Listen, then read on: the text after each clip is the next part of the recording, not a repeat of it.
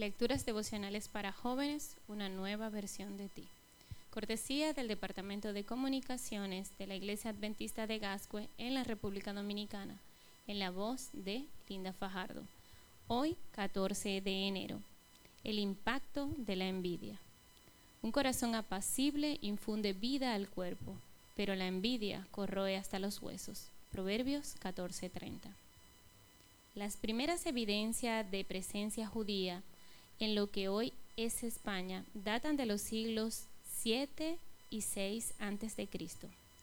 El apóstol Pablo expresa su deseo de visitar la península ibérica para proclamar el Evangelio de Jesús, lo cual es un indicio de las importantes comunidades judías que había establecidas en la región. A lo largo de los siglos, la comunidad hebrea logró consolidarse como un significativo pilar en la economía ibérica, a pesar de sufrir ataques de intolerancia y odio popular en diversos momentos de la historia. La situación llegaría a ser cada vez más compleja durante los siglos XV. La animadversión popular contra los judíos, considerados culpables por lo que sus antepasados habían hecho pasar a Jesús, se fomentaba desde los púlpitos de muchas iglesias, en especial durante la Semana Santa. Incluso se dejaban correr rumores y calumnias en contra de los judíos, como que habían robado la hostia de alguna iglesia o crucificado a un niño, que exacerbaban la rabia de los cristianos. Asimismo, se criticaba su estilo de vida y se les envidiaba tanto por sus crecientes fortunas como por la influencia que varios de ellos tenían en la corte real y con los grandes personajes del reino.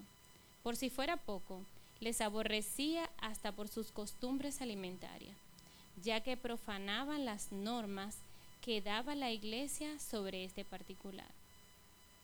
La conquista de Granada en enero de 1492, consolidó el poder de Isabel de Castilla y Fernando Aragón.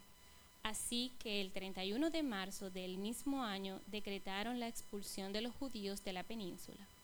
Solo tenían seis meses para abandonar una tierra en la que habían vivido durante siglos. Entonces, los odios, las envidias y los abusos se desbordaron en contra de esta comunidad que fue despojada de sus pertenencias y patrimonio. Más de 100.000 judíos salieron de Castilla hacia diversos lugares, en especial hacia Portugal. A menudo se vieron expoliados y maltratados donde quiera que iban.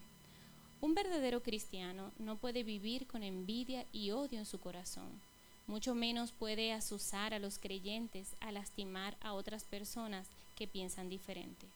Si sembramos desconfianza, envidia, celos, amor propio, amargura de pensamientos y sentimientos, cosecharemos a Sibar para nuestras propias almas. Consejos para los maestros, página 90. ¿Sientes malestar porque a otros les va mejor que a ti?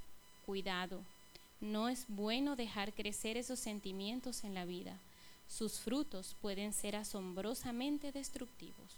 Que tengan un bonito día. Que Dios les bendiga.